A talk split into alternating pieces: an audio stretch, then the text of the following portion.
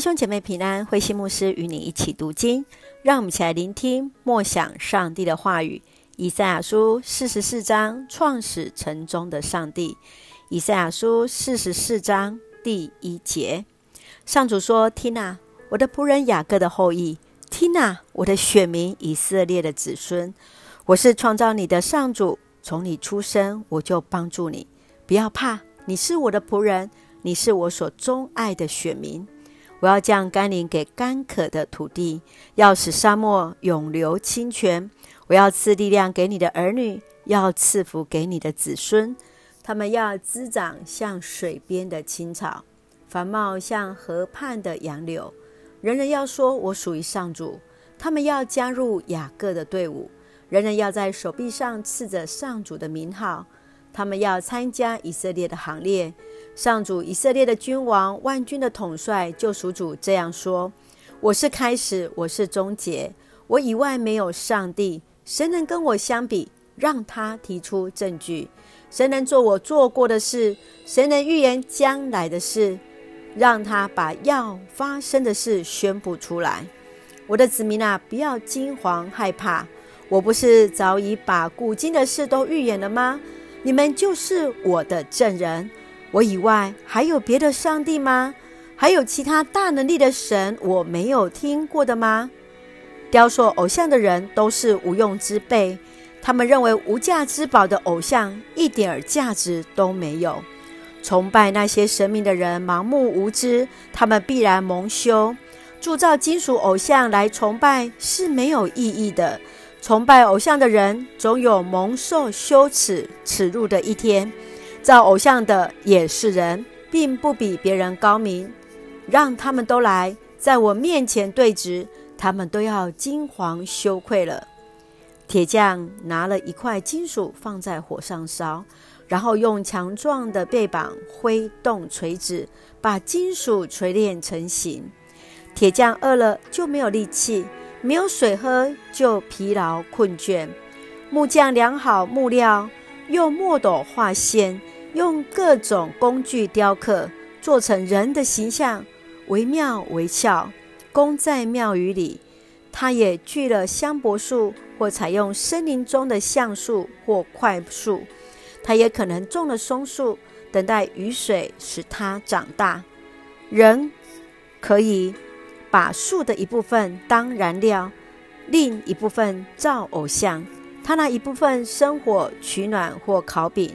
另一部分做成神明，供人膜拜。他可以把木头当柴烧，在上面烤肉吃，吃得饱饱的。他也可以烧木头取暖，说这火好极了，十分暖和。他用其余的一部分造偶像，向这块木头叩头跪拜，祈祷说：“你是我的神明，救救我吧！”他们那样做是多么愚蠢！他们闭目不看，不用头脑，也不明白。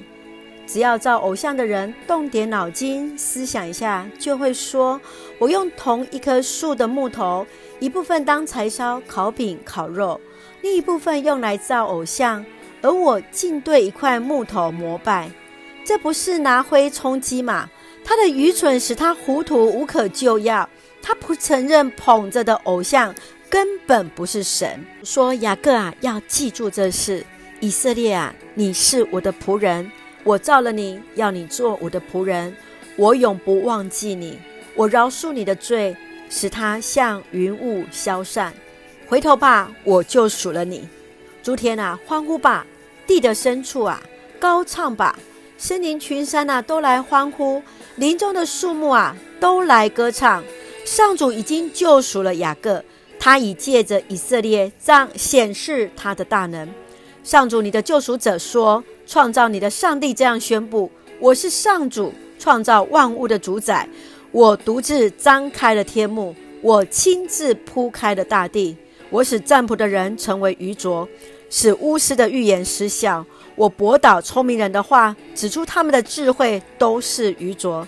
但是，当我的仆人说预言，当我差派使者传报我的计划，我使那些计划和预言都实现。”我告诉耶路撒冷，人民将再度在那里居住。我告诉犹大，我要重建犹大的城市，从废墟中复兴他们。我命令海水干枯，我命令河流变成旱地。我对塞浦路斯说：“你要替我牧养，要执行我的旨意。你要下令重建耶路撒冷，命令奠定圣殿的基础。”以赛亚书四十四章，我们看见以赛亚带给以色列百姓上帝所给予的安慰跟鼓励。他更强调上帝与他们彼此之间一个特殊的关系。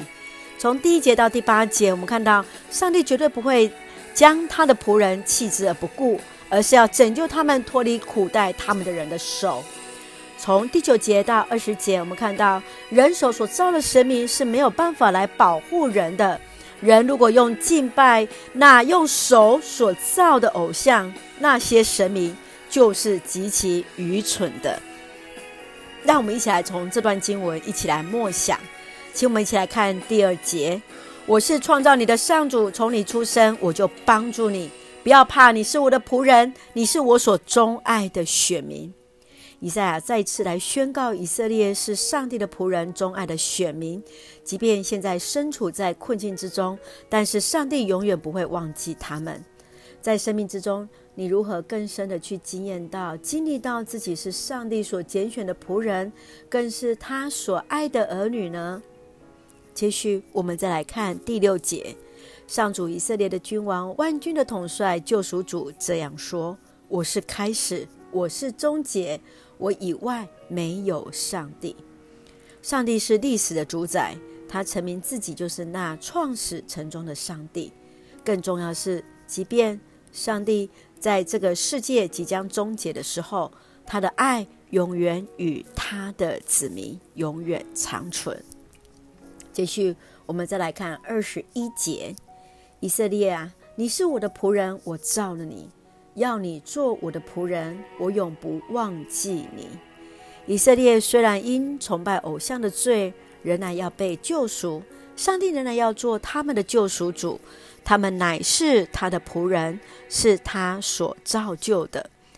当我们人以为他已经忘记我们，当我们认为上帝已经忘记我们、遗弃我们的时候，他却一再的向我们保证，他仍然不忘记他的百姓。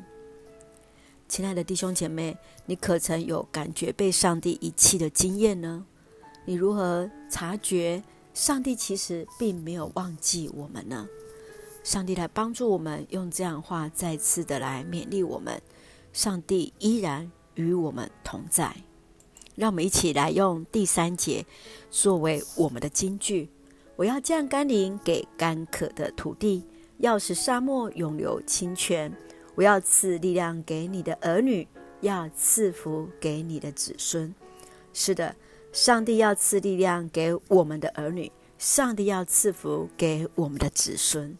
感谢主，让我们一起用这段经文来作为我们的祷告。亲爱的天父上帝，我们感谢你所赐美好的一天。